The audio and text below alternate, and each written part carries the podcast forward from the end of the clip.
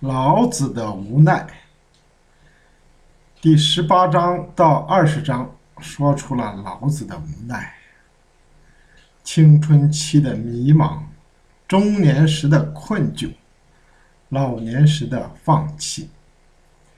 青年时居无定所，生活困窘；中年时才学不展，老年时放弃。老年时的老子看到的是什么呢？大道废弃了，智慧离开了，六亲不和了，国家混乱了。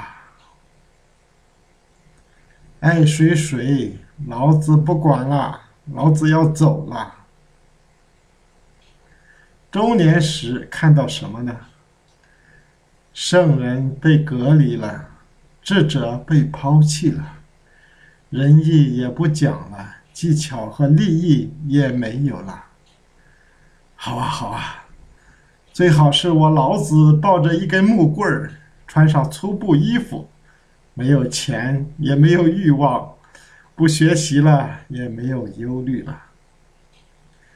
青年时代的老子看到的是什么呢？唯唯诺诺，还常遭斥责。长得又丑又矮还穷，时不时的还有人恐吓他。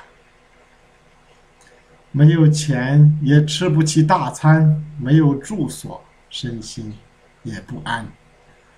老子愤懑地说：“老子不如你们吗？” 这三章啊，看起来好像是非常的低调啊，实际上呢，整部《道德经》啊，就像一篇。